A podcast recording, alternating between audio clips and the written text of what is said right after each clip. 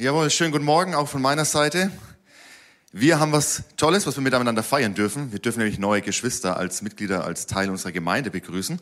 Und in dem Sinne darf ich einmal die Monika und den Samuel mit nach vorne bitten und gebt ihnen doch mal einen Applaus als Ermutigung. Und Ingrid kommt auch mit vor. Genau. Schaut sie euch an. Sehen sie nicht toll aus? Ja. Hallo. Monika und Samuel und Markus eigentlich auch, der ist leider heute erkrankt, aber, aber wir denken auch an dich, wenn du online mit dabei bist, Markus.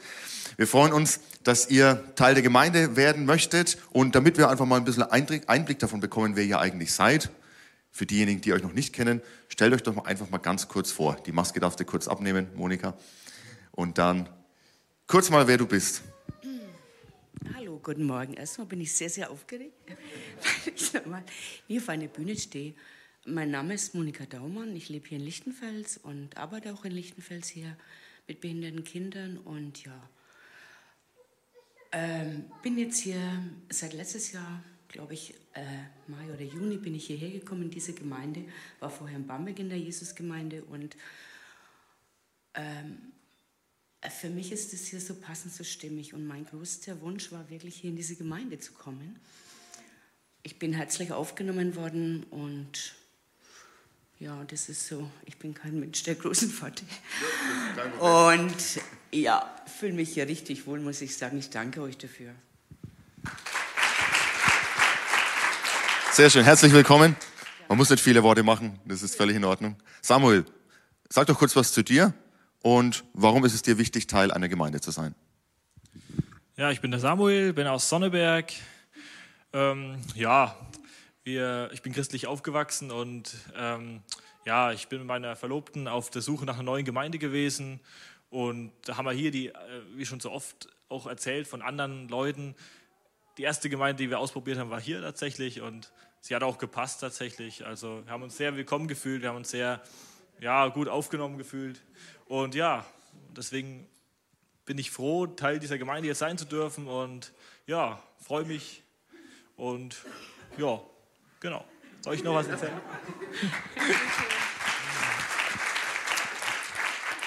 Sehr schön. Und da ich jetzt die Info gerade gehört habe, lasst uns den beiden noch auch gratulieren, Maria und Samuel zur Verlobung. Zum besser kennenlernen gehört ja auch eins, das ist ganz wichtig, nämlich die Frage, was könntet ihr jeden Tag essen? Früchte vom Baum des Lebens. Okay, oh. okay. Samuel, das wird jetzt hart zu toppen. Früchte. Aber es ist eine gute Antwort. Sehr gut, muss ich mir merken. Puh, das ist eine gute. Äh, jetzt weiß ich es auch nicht mehr. Ich, ich muss mich dir anschließen. Leid. Okay, wir haben zweimal Früchte vom Baum des Lebens. Gut, dass es genug Früchte am Baum des Lebens gibt. Ja? Sehr schön. Okay, wir möchten euch gern segnen und euch einfach ja da auch so willkommen heißen, indem wir euch unter den Segen Gottes nochmal stellen und da wirklich für uns beten. Also lasst uns gemeinsam aufstehen, lasst uns die Hände ausstrecken als Zeichen des Segens auch und für die beiden beten. Herr Jesus und für Markus auch gleich mit. Herr Jesus, ich danke dir, Herr. Ich danke dir für Gemeinde. Ich danke dir, dass es dein Plan ist für uns, Herr. Dass es einen Ort gibt für uns, wo wir ankommen dürfen, wo wir in Gemeinschaft sein dürfen, wo wir einander und dich erleben dürfen. Und Samuel, Monika und Markus haben einfach diesen Schritt getan, haben gesagt, ja, sie möchten sich hier einpflanzen. Wir bitten dich einfach für die drei, Herr, dass du ihnen begegnest auf eine ganz neue Art, dass sie Gemeinschaft mit dir erleben dürfen, aber auch Gemeinschaft mit Geschwistern ganz neu, Herr. Wir bitten dich, dass ihre Gaben, das, was du in sie hineingelegt hast, dass es immer mehr zum Vorschein kommt, dass es sichtbar wird und dass es wirklich wachsen darf in ihnen, Jesus.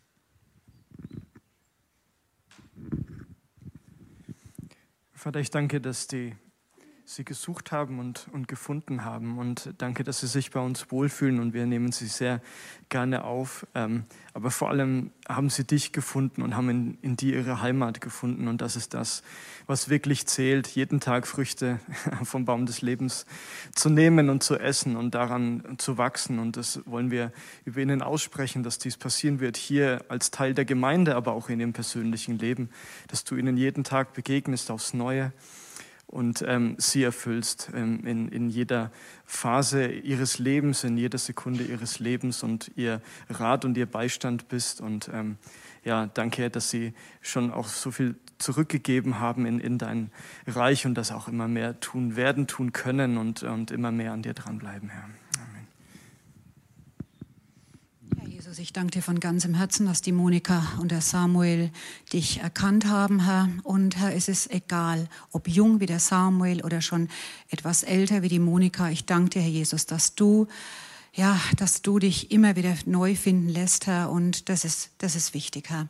Ich danke dir dafür, für den Samuel und die Monika. Und ich danke dir dafür, dass du ihnen den Platz hier in deiner Gemeinde zeigen wirst, dass du sie, dass sie sich integrieren lassen von dir, Herr.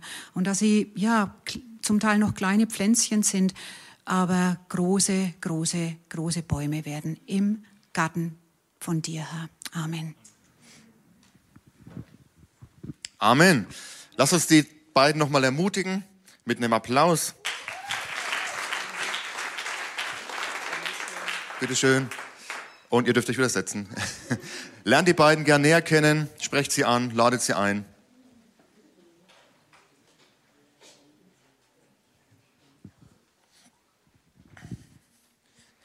Früchte vom Baum des Lebens. Also ich dachte Pizza vielleicht. Döner, weil Samuel ist ja auch in Döner Döner Connect oder ähm, Kebab Connect, ja, in der Kleingruppe, Nudeln, ich weiß ja nicht, was man so alles täglich essen kann. Schokolade, Gummibärchen. Nein, aber gute Antwort. Früchte vom Baum des Lebens, das müssen wir uns merken. Wenn ihr auch Teil unserer Gemeinde werden möchtet, wenn ihr sagt, ich möchte mich taufen lassen, ich möchte mein Bekenntnis zu Jesus Christus festmachen, dann kommt gerne auf uns zu. Es wird sicherlich bald die Möglichkeit wieder geben ja, wo wir taufen und wo wir auch Menschen und Leute gerne mit aufnehmen als Teil unserer Gemeinde. Der Markus, wie gesagt, ähm, ich hoffe, du schaust auch mit zu. Markus kann heute leider nicht dabei sein, aber wir werden ihn bei nächster Gelegenheit auch mit segnen natürlich. Ne? Denn an Gottes Segen ist alles gelegen, oder? Und so soll niemand an diesem Segen vorbeigehen. Früchte vom Baum. Das, soll ich meine Predigt schnell spontan ändern, weil es so inspirierend war? und über die Frucht des Baums des Lebens. Eigentlich passt es ganz gut, ist eigentlich ganz gut, dass wir nämlich, wir, wir sprechen über das Thema frei werden, frei bleiben. Und wenn wir einmal erkannt haben, wo diese Früchte des Lebens sind, wo dieser Baum des Lebens ist, wenn wir einmal diese Freiheit erkannt haben, wo wir hingehen können, wo wir wirklich echtes Leben bekommen, dann wären wir doch dumm, wenn wir woanders hingehen und woanders an irgendwelchen anderen Bäumen abgrasen, oder? Das ist genau dieses Thema, frei bleiben. Das Volk Israel war in der Wüste und sie waren kurz davor, das verheißene Land einzunehmen. In das versprochene Land, das, was Gott ihnen verheißen hat, das einzunehmen. Und sie schicken zwölf Kundschafter aus und die zwölf Kundschafter kommen zurück und zehn sagen, ja, das ist alles ganz toll, aber das sind Riesen und es ist, wird uns niemals möglich sein, dieses Land einzunehmen. Und zwei kommen zurück und sagen, ja, das sind Riesen und es wird nicht leicht, aber wenn Gott mit uns ist, dann werden wir es schaffen. Und das Volk Israel ist durch diesen Bericht so entmutigt, dass sie sagen, warum sind wir nicht in Ägypten geblieben? Lass uns wieder umkehren, lass uns wieder zurückgehen, denn dort ging es uns ja viel besser, bevor wir hier in der Wüste umkommen. Dort hat man wenigstens was zu essen. Und ich kann mir richtig vorstellen, wie Josua und Kaleb sich die Haare raufen und denken, Leute, habt ihr vergessen, was in Ägypten los war? Habt ihr vergessen, wie wir dort versklavt waren, wie unfrei wir waren, wie hart wir arbeiten mussten, wie weit wir weg waren von der Verheißung als Volk Gottes? Und da wollt ihr jetzt hin zurück. Nein, da wollen wir nicht zurück. Denn Gott hat auch uns aus unserem Ägypten herausgeführt. Jesus hat am Kreuz die Schuld bezahlt, er hat für die Sünde bezahlt. Er hat unser Ägypten, also die Knechtschaft unter Sünde, unter Tod, unter die Mächte der Finsternis, er hat sie gebrochen, ein für alle Mal. Und wenn wir es einmal erkannt haben, dann wollen wir in dieser Freiheit, die Christus für uns erkauft hat, bleiben, oder? Und wir wollen nicht wieder zurück in dieses alte Ägypten. Wir wollen nicht wieder zurück in das alte Leben. Aber es gibt eben manchmal so Fallen in unserem Alltag, die uns schnell, wenn wir nicht aufpassen, wieder zurückführen können. Letztes Jahr, äh, letzte Woche haben wir über Ungerechtigkeit gesprochen. Wenn mir Ungerechtigkeit geschieht, kann es passieren, dass ich mich wieder zurückziehen lasse. Ja, wenn ich Ungerechtigkeit mit Ungerechtigkeit, Sünde mit Sünde begegne, dann bin ich schnell wieder in dem alten Strudel drin, schnell wieder in dem alten Leben drin. Aber es gibt auch andere Themen, die uns täglich beschäftigen. Ja, Geld. Wie gehen wir mit Geld um, so dass es wir in Freiheit bleiben? Stolz, Besitz, Sorge, Krankheit. Und heute möchte ich sprechen über Enttäuschung.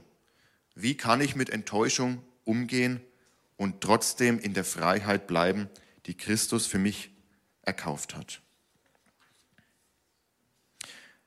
Und dazu möchte ich lesen aus Lukas, Kapitel 22, die Verse 31, ab 33 fange ich an, ab 33. Da sagte Petrus zu ihm, zu Jesus. Jesus hatte gerade den Jüngern erklärt, was auf ihn wartet, nämlich, dass er Tod erleiden muss. Und dann sagt Petrus zu ihm, Herr, ich bin bereit, mit dir sogar ins Gefängnis und in den Tod zu gehen.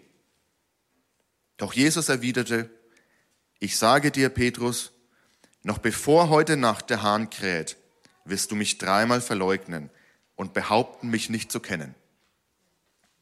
Einige Verse später, Vers, selbes Kapitel, Vers 54, da lesen wir, die Männer packten Jesus, führten ihn ab und brachten ihn in den Palast des Hohenpriesters.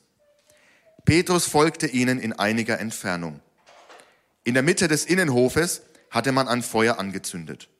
Petrus setzte sich zu den Leuten, die dort beieinander saßen. Eine Dienerin sah ihn im Schein des Feuers dasitzen, musterte ihn aufmerksam und meinte dann, der hier war auch mit ihm zusammen. Aber Petrus stritt es ab. Ich kenne diesen Mann nicht. Es ging nicht lange, da wurde jemand anders auf ihn aufmerksam und sagte, du bist auch einer von denen. Petrus widersprach, das stimmt nicht. Etwa eine Stunde später erklärte wieder jemand anders mit Bestimmtheit, natürlich war der auch mit ihm zusammen, er ist doch auch ein Galiläer. Aber Petrus entgegnete, ich weiß nicht, wovon du sprichst. Im gleichen Augenblick, noch während er das sagte, krähte ein Hahn. Da wandte sich der Herr um und blickte Petrus an. Petrus erinnerte sich daran, wie der Herr zu ihm gesagt hatte, bevor der Hahn heute Nacht kräht, wirst du mich dreimal verleugnen. Und er ging hinaus und weinte in bitterer Verzweiflung. Herr Jesus Christus, ich danke dir für dein Wort, Herr. Ich danke dir für das, was du uns auch gegeben hast, dass du es uns überliefert hast. Und ich bitte dich einfach, dass du uns hilfst, heute zu verstehen, was dein Wort für uns bedeutet. Hilf uns zu verstehen, was es heißt, in Freiheit zu bleiben, trotz Enttäuschung und trotz Verletzung, Herr. Amen. Wer wurde in der vergangenen Woche mindestens einmal enttäuscht. Vergangenen Monat. In diesem Jahr, vergangenes Jahr. Also wer jetzt noch die Hand nicht gehoben hat, bei dem passt was nicht, ja, weil, also wer noch nie, wer nicht enttäuscht wurde im vergangenen Jahr, ich weiß nicht, dann kommt bitte auf mich zu oder schreibt dann Ratgeber, wie ich Enttäuschung vermeide. Aber ich glaube, ich glaube, behaupten zu können, dass jeder in der vergangenen Zeit in irgendeiner Art und Weise enttäuscht wurde. Leider es zum Leben mit dazu. Wir sehen hier, wie Petrus und Jesus in, miteinander im Gespräch sind. Ja, Jesus sagt zu den Jüngern, Leute, auf mich wartet der Tod. Die Jünger dachten ja eigentlich, er wird die Herrschaft der Römer ja, ähm, mehr oder weniger gewaltsam ähm, überwinden. Und dann sagt er, nein, ich werde sterben, ich werde ans Kreuz gehen müssen. Und Petrus sagt, Herr, ich bin bereit, mit dir ins Gefängnis zu gehen und ich bin bereit, mit dir zu sterben. Jesus bremst ihn etwas und sagt ihm dann, wie es wirklich ablaufen wird. Ja, er wird ihn verleugnen und wir sehen ja und haben es gerade gelesen, dass es tatsächlich so eintritt. In dieser Geschichte gibt es eine Person, die sehr enttäuscht ist, die bitter enttäuscht ist. Ist aber nicht Jesus.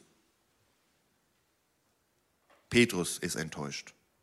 Es ist nicht Jesus. Warum es nicht Jesus ist, werde ich im Laufe der Predigt noch, da werde ich noch weiter drauf eingehen. Enttäuschung ist uns leider viel zu bekannt. Ja. Wir sind enttäuscht von anderen Leuten. Wir können enttäuscht sein vom Leben, von den Umständen, von Situationen, wo jetzt keiner direkt was dafür kann, aber Situationen, die einfach so eintreffen. Wir sind enttäuscht von uns selbst. Wir können enttäuscht sein von Gott. Und unsere Strategie, mit Enttäuschung umzugehen, die kann sehr unterschiedlich sein. Wir können so auf Enttäuschung und auf Verletzung reagieren, dass wir gerade, ja, geradewegs wieder zurück auf dem Weg sind nach Ägypten. Oder wir können so reagieren oder lernen so zu reagieren mit Jesus, trotz Enttäuschung und trotz Verletzung frei zu bleiben. Was sind so Strategien, die uns wahrscheinlich wenig helfen, so, so, so sehr sie auch nachvollziehbar sind? Ja? Das eine ist Verdrängen. Ich verdränge dieses Gefühl der Enttäuschung, ich lasse es nicht zu, ich erkenne es nicht an, ja, ich schiebe das zurück, Teppich drüber und ja, lass uns nicht mehr weiter drüber sprechen. Das ist eine Strategie, ja, kann man machen. Verdrängen. Die andere, die ich oft beobachte, ist zurückziehen. Ich ziehe mich zurück, da wo ich enttäuscht wäre, ja, ich gehe aus der Situation raus, ich verlasse, ja, ich verlasse den Arbeitsplatz, ich wechsle den Job, ich gehe aus der Gemeinde, ich ver, vermeide die Gemeinschaft, ich ziehe mich zurück. Eine andere Strategie könnte sein Verbitterung. Ich lasse mein Herz verbittern. Ich schließe mein Herz zu und versuche so Enttäuschung zu vermeiden. Zorn kann so eine Strategie sein. Ja, ich wäre enttäuscht, ich wäre verletzt und es macht mich wütend, es macht mich zornig und ich lasse diesem Zorn auf Dauer einfach mein Leben bestimmen.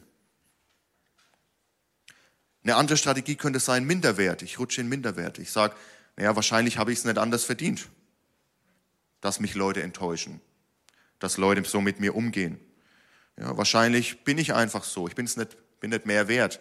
Ja, Minderwert. Oder wir scheuen jedes Risiko.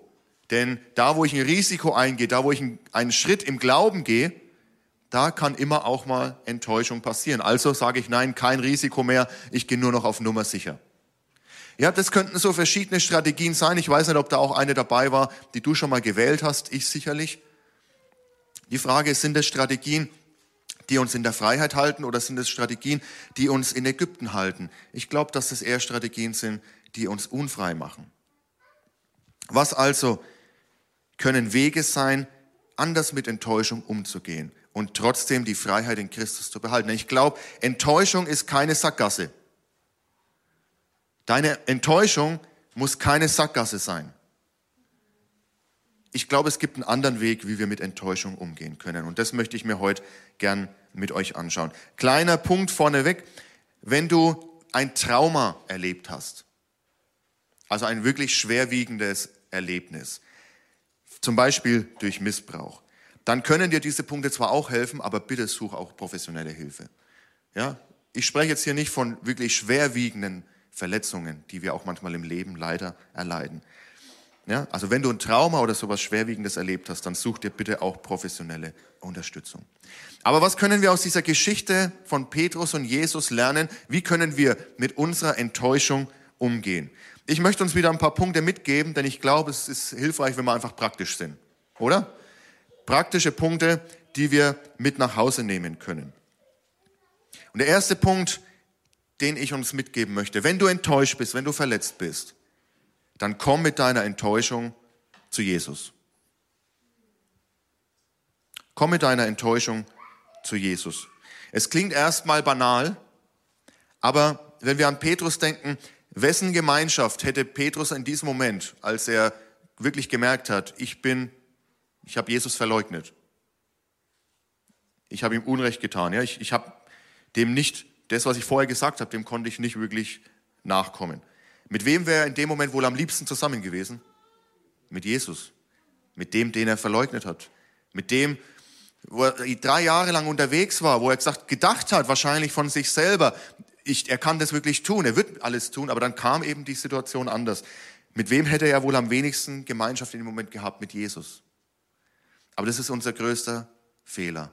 Wenn wir enttäuscht sind, wenn wir verletzt sind, uns zurückzieht, zu ziehen aus der Gemeinschaft mit Gott, ist nicht zu empfehlen, sondern wir sollten mit allem, wir dürfen mit allem zu Gott kommen. Selbst mit unseren Schamgefühlen, mit unseren Schuldgefühlen. Ist es interessant, wie oft wir in den Psalmen die Frage, warum lesen? Wie oft kommen in den Psalmen Leute zu Gott mit der Frage, warum? Zum Beispiel Psalm 44. Vers 25. Warum nur verbirgst du dein Angesicht? Ja, er spricht mit Gott, der Psalmist. Warum verbirgst du dein Angesicht? Weshalb vergisst du unser Elend und die Bedrängnis, in der wir leben müssen. Oh, das sind aber harte Worte Gott gegenüber.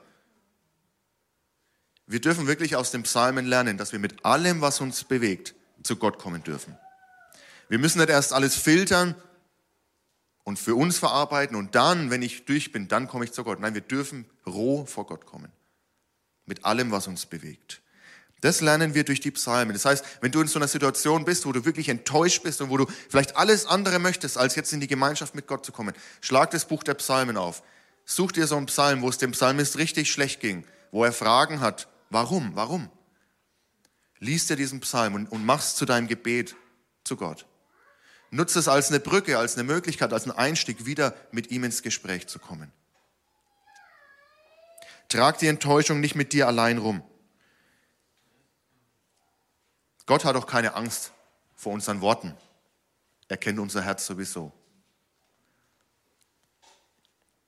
Und wir dürfen es vor ihm ausschütten. So wie die Psalmisten das oft getan haben. Und dann kannst du uns auch helfen, diese Enttäuschung mal in Worte zu fassen. Und wirklich in Worte zu bringen und sie Gott darzulegen. Also das Erste, was ich euch mitgeben möchte und uns mitgeben möchte, ist, wenn du enttäuscht bist, wenn du verletzt bist, egal ob von anderen von dir selber, von der Situation, aber auch wenn du enttäuscht bist von Gott. Komm mit dieser Enttäuschung zu Gott selber. Komm mit dieser Enttäuschung zu Jesus. Der zweite Punkt, den ich uns mitgeben möchte, ist der, überprüfe deine Erwartungen. Überprüf deine Erwartungen. Alexander, Alexander Pope, ein englischer Dichter und Schriftsteller, soll gesagt haben, gesegnet sei der, der nichts erwartet er wird nie enttäuscht werden. Gesegnet sei der, der nichts erwartet. Er wird nie enttäuscht werden. Da, wo ich keine Erwartung habe ans Leben, da, wo ich keine Erwartung habe an die anderen, an Gott, ja, da kann auch nichts enttäuscht werden. Enttäuschung hat immer was zu tun mit den Erwartungen, die wir mit uns herumtragen. Und da, wo Erwartungen nicht erfüllt werden, da ist Enttäuschung da. Da ist Verletzung da. Das bedeutet aber auch, dass ich enttäuscht wurde, bedeutet nicht unbedingt, dass jemand anders was falsch gemacht hat. Dass ich enttäuscht wurde, bedeutet nicht unbedingt, dass jemand anders was falsch gemacht hat. Also wenn ich abends heimkomme und es gibt Brokkoliauflauf mit Blumenkohl überbacken, dann muss ich sagen, bin ich vielleicht etwas enttäuscht, weil es nicht mein Lieblingsessen ist. Also vielleicht geht es dem einen oder anderen auch so. Aber das bedeutet nicht, dass meine Frau was falsch gemacht hat. Ja, sie, hat, sie hat ja was gekocht, sie hat sich ja das Beste, sie hat sich ja Mühe gegeben. Versteht ihr, was ich meine? Auf eine etwas lustige Art. Aber es gibt auch andere Enttäuschungen, die uns schwer treffen. Das heißt aber nicht unbedingt, dass jemand uns auch Unrecht getan hat, sondern wir müssen manchmal unsere Erwartungen hinterfragen. Welche Erwartung habe ich eigentlich an den anderen? Welche Erwartung habe ich an mich? Und ist diese Erwartung auch gerechtfertigt? Oder ist die vielleicht viel zu hoch? Und dann gibt es natürlich Enttäuschungen, die auf Erwartungen zurückgehen, die, die berechtigt waren. Ja, auch diese Enttäuschungen gibt es. Enttäuschung, wenn wir uns das Wort mal genauer anschauen, bedeutet ja eigentlich, eine Täuschung wird entfernt. Ist euch schon mal aufgefallen? Enttäuschung. Enttäuschung heißt, dass eine Täuschung in meinem Leben weggenommen wird. Und das ist ja erstmal was Gutes. Denn da, wo ich mich vorher getäuscht habe, wenn das weggenommen wird, das sehe ich vielleicht klarer nach einer Enttäuschung. Das heißt, eine Enttäuschung kann auch eine Chance sein, danach klarer zu sehen. Versteht ihr dieses Wort? Enttäuschung.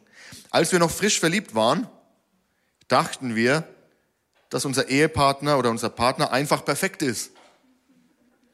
Und irgendwann merken wir, wir haben uns getäuscht. Wir wurden enttäuscht. Ja? Unsere Erwartung war falsch. Wir dachten, wir haben die Erwartung gehabt, der, mein Ehepartner muss jetzt alles für mich erfüllen, meine Herzenswünsche, er muss mir von den Augen ab, von den Lippen oder von den Augen ablesen, was meine Wünsche sind, ja, was mich glücklich macht. Mein Partner muss mich glücklich machen in jeder Sekunde unseres Lebens. Das ist eine Erwartung, die ich habe, aber die Erwartung ist falsch. Denn ich habe eine Erwartung, die der andere gar nicht erfüllen kann. Und dann werde ich enttäuscht. Diese Täuschung, dass mein Ehepartner perfekt ist und dass er mich glücklich machen muss, die wurde genommen. Ist aber eine Chance, die Ehe auf ein gesünderes Fundament zu stellen. Als wir uns einer Gemeinde angeschlossen haben, und wir haben gerade zwei liebe Geschwister gesegnet. Als wir uns einer Gemeinde oder einer Gemeinschaft von Christen angeschlossen haben, da dachten wir vielleicht, dass dort alle so heilig sind, dass es ein Ort ohne Verletzung und ohne Enttäuschung und ohne alles ist. Ein Ort, an dem nur Gottes reine Liebe herrscht. Wem ging es mal so? Ja. Und plötzlich kommt der erste Streit, kommt die erste Krise, kommt eine Bemerkung, die mich verletzt. Wir haben uns geöffnet, wir vertrauen, das Vertrauen wird gebrochen. Wir haben uns getäuscht. Wir wurden enttäuscht.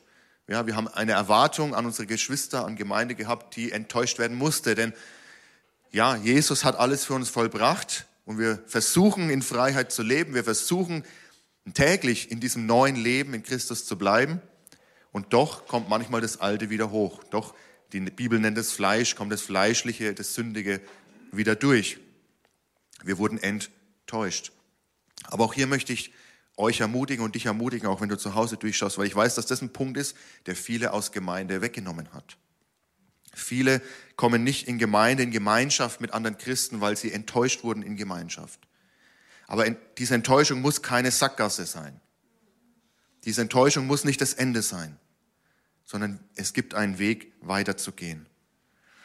Wir dachten vielleicht, Gemeinde muss so laufen, wie es mir gefällt. Gemeinde ist da, um meine Wünsche zu erfüllen. Und auf einmal sagt der Prediger irgendwas, was mir total gegen den Strich geht. Ja? Ich wurde enttäuscht. Diese Täuschung wurde weggenommen. Als wir angefangen haben, unseren Weg mit Gott zu gehen, dachten wir vielleicht, er ist ein Automat, wo ich oben was reinwerf, Gebet reinwerf und unten kommt es raus, was ich, was ich will. Und wir merken auf einmal, so funktioniert es nicht mit Gott. Und wir sind enttäuscht. Ja, wir hatten eine Täuschung, unser Gottesbild hat vielleicht nicht gepasst. Nach dem Tod von Jesus waren viele Jünger enttäuscht. Sie dachten, dass Jesus endlich ja, mit dieser Herrschaft der Römer Schluss macht, dass er, dass Israel wieder frei ist, dass er eine Rebellion anführt mit Waffen. Und auf einmal ist dieser Messias am Kreuz von den Römern ans Kreuz genagelt. Dem Feind, dem Feindbild Israels. Und wir spüren diese Enttäuschung, zum Beispiel bei Petrus ja, und den anderen Jüngern, auch den Emmaus-Jüngern zum Beispiel, wie sie darüber sprechen was sie erlebt haben. Diese Enttäuschung ist da. Also ich weiß nicht, was deine Enttäuschung ist, aber diese Enttäuschung kann gut sein, kann heilsam sein in dem Sinne, dass es falsche Erwartungen, die ich hatte, erstmal offenlegt und wir jetzt die Möglichkeit haben, andere Erwartungen zu entwickeln. Vielleicht realistischere Erwartungen.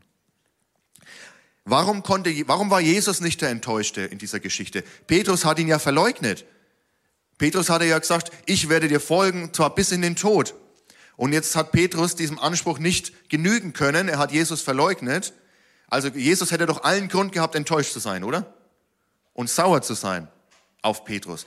Aber ich glaube, Jesus war nicht enttäuscht, weil Jesus hatte sich vorher nicht getäuscht. Er hatte keine falsche Erwartung an Petrus. Er wusste, was passieren wird.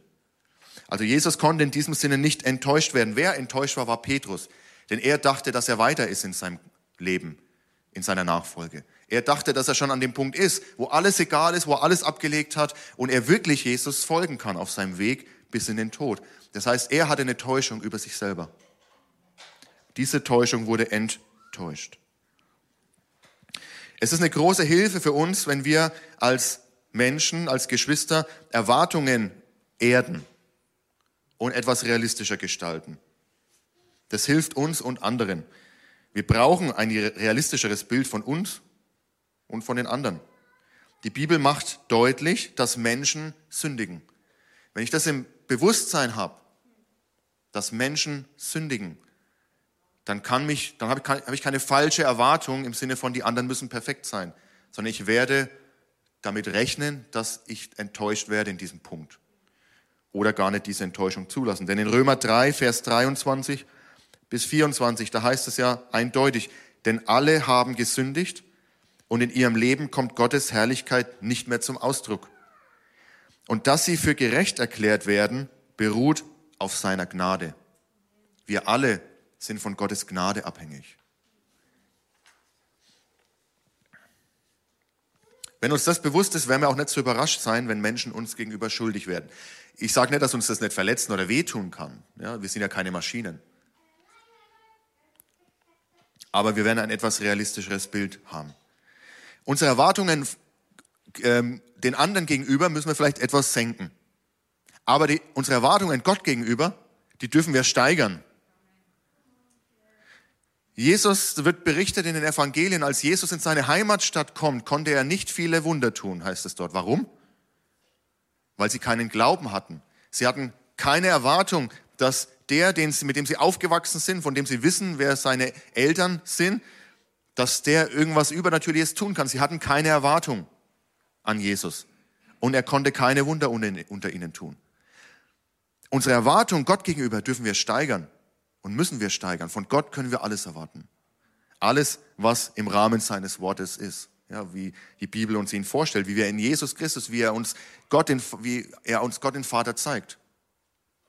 Lasst uns unsere Erwartungen Gott gegenüber steigern, aber unsere Erwartungen untereinander etwas mehr realistischer gestalten. Also, der zweite Punkt, wenn du mit Enttäuschung zu kämpfen hast, überprüfe deine Erwartungen und gestalte sie etwas um. Der dritte Weg, nutze den Weg der Vergebung. Ganz wichtiger Punkt für uns als Christen. Nutze den Weg der Vergebung. Petrus musste sich selbst vergeben lernen.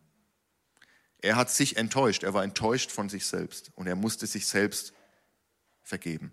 Interessanterweise hat Petrus ja Jesus selber gefragt, Herr, wie oft muss ich meinem Bruder vergeben? In Matthäus 18, wenn er immer wieder gegen mich sündigt. Ist auch interessant, immer wieder. Das heißt, Petrus rechnet schon damit oder hat auch aus eigener Erfahrung ja erlebt, dass Brüder immer wieder mal gegeneinander sündigen. Und er fragt siebenmal, ist ja schon großzügig, sieben ist ja eine perfekte Zahl, siebenmal. Nein, gab Jesus ihm zur Antwort nicht siebenmal, sondern 77 Mal. Das heißt letztlich eine Zahl, die du gar nicht mehr an den Händen abzählen kannst. So oft sollst du vergeben. Unvergebenheit ist erstens ein schweres Gepäck, was wir tragen. Äh, Ingrid hat mir erzählt im Live-Kurs, ich habe jetzt nichts zum Tragen, aber im Live-Kurs trägt sie dann wirklich oder macht es deutlich, indem sie so einen Blumenkasten dem anderen hinterher trägt. Ja, wer im Live-Kurs ist, hat es vielleicht gesehen. Unvergebenheit heißt, dass ich dem anderen was hinterher trage. Ich bin nachtragend. Ich trage ihm was hinterher. Aber die Last ist auf meinen Schultern. Unvergebenheit ist wie ein Rezept vom Arzt, das ich nicht einlöse. Anstatt zur Apotheke zu gehen, Linderung zu erleben, trage ich den Schmerz mit mir herum. Gott hat uns ein Mittel gegeben, um diese Last abzulegen, diese Schuld abzulegen. Und das ist Vergebung. Er hat uns einen Ausweg aus Bitterkeit gegeben. Er hat uns einen Ausweg aus Herzenshärte gegeben. In Kolosser 3, Vers 13, da schreibt Paulus, geht nachsichtig miteinander um und vergebt einander, wenn einer dem anderen etwas vorzuwerfen hat. Genauso wie der Herr euch vergeben hat, sollt auch ihr einander vergeben. Lasst uns diesen Punkt der Vergebung nicht vergessen. Lasst uns dieses Mittel der Vergebung nicht vernachlässigen. Denn nur durch Vergebung können wir Enttäuschung und Verletzung letztlich überwinden. Und nur so können wir vermeiden, dass Bitterkeit und, und in unserem Leben erwächst und dass unser Herz hart wird für unseren Nächsten. Lasst uns vergeben. Je nach Schwere natürlich der Enttäuschung ist Vergebung alles andere als, als leicht.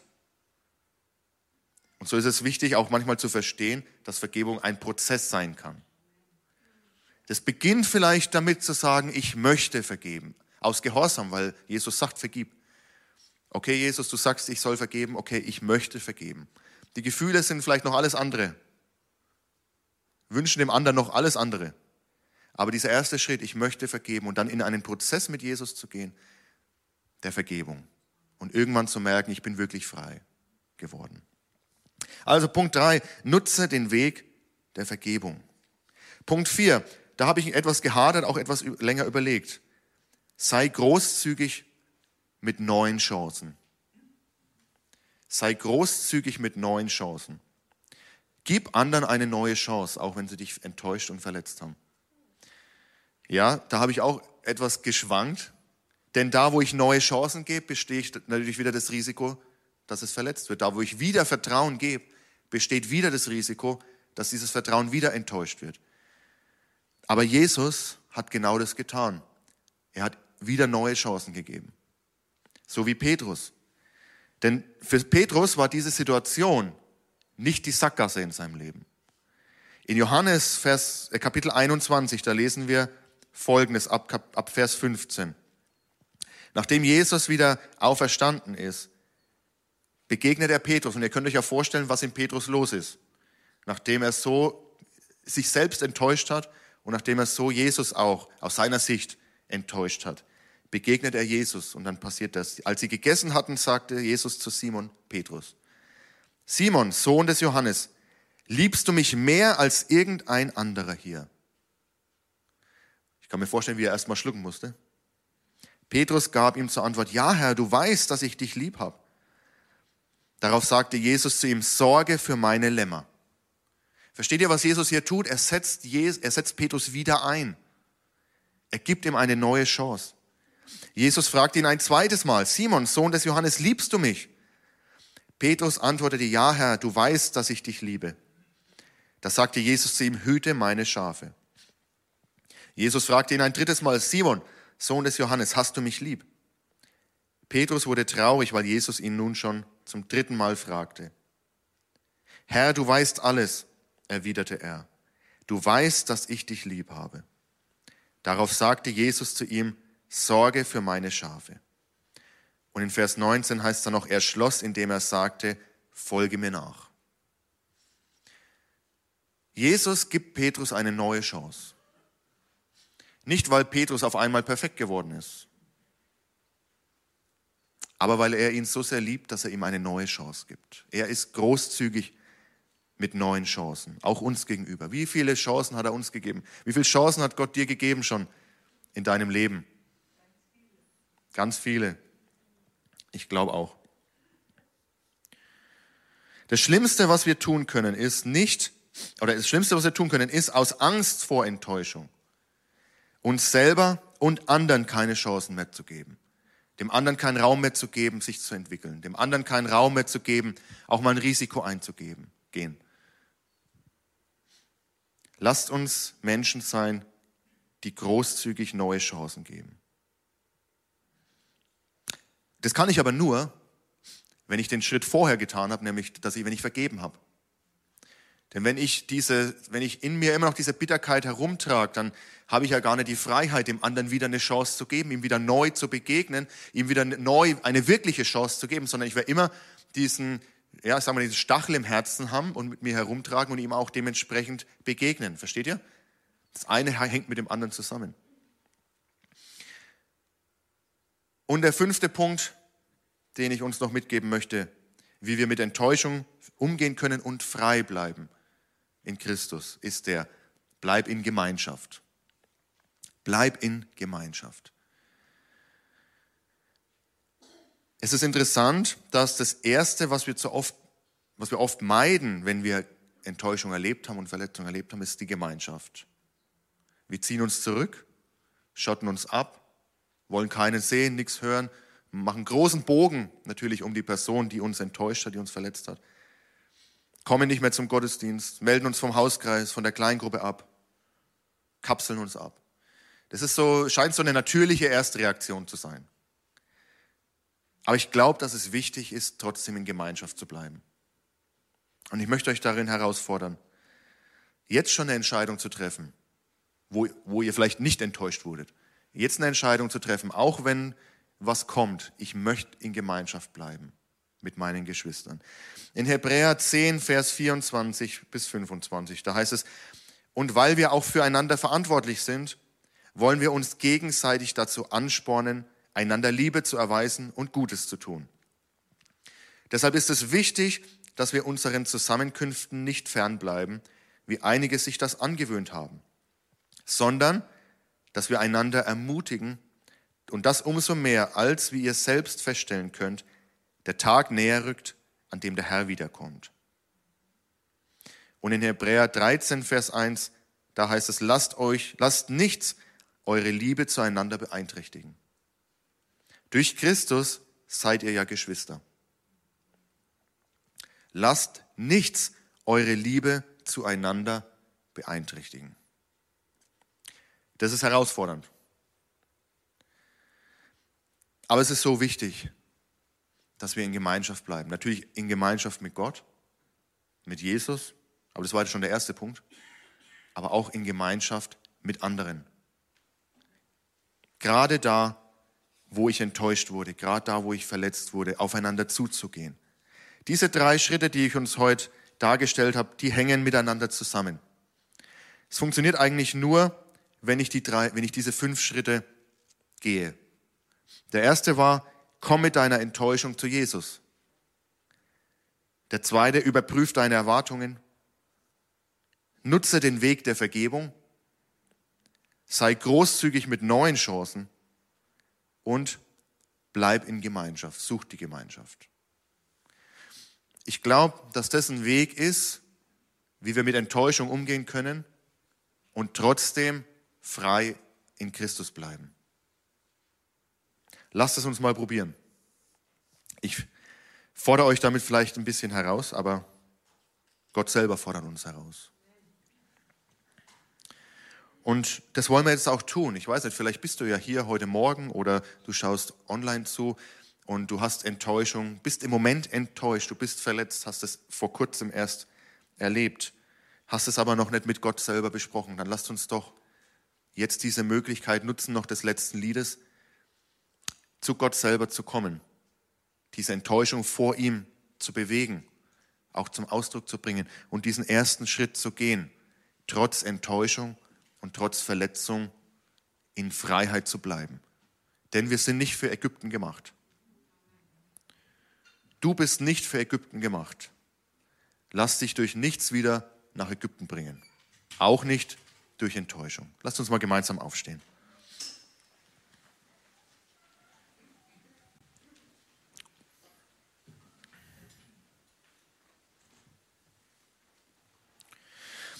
Herr Jesus Christus, wir danken dir für dein Wort, Herr. Wir danken dir, dass du uns herausgerissen hast, herausgerufen hast, Herr, aus Ägypten. Dass du uns frei gemacht hast. Und wir haben jetzt diesen Punkt von Enttäuschung, Verletzung, Herr. Wir alle kennen Enttäuschung, Verletzung aus unserem Leben, Herr. Und wir bitten dich, dass du uns einen Weg zeigst, Herr, und uns hilfst, trotz Enttäuschung, die Freiheit, die wir in dir haben, nicht aufzugeben, sondern frei zu bleiben. Und das Erste ist, dass wir die Enttäuschung jetzt vor dich bringen möchten. Wir dürfen mit allem zu dir kommen, Jesus. Wir müssen nichts verbergen, denn du kennst unser Herz ja ganz genau. Du wartest sogar nur darauf, dass wir endlich zu dir kommen. Und so lass uns jetzt einen kurzen Moment auch der Stille nehmen, wo du einfach mit Gott Gemeinschaft haben kannst, wo, wo du vor ihm das bewegen kannst, was dich bewegt.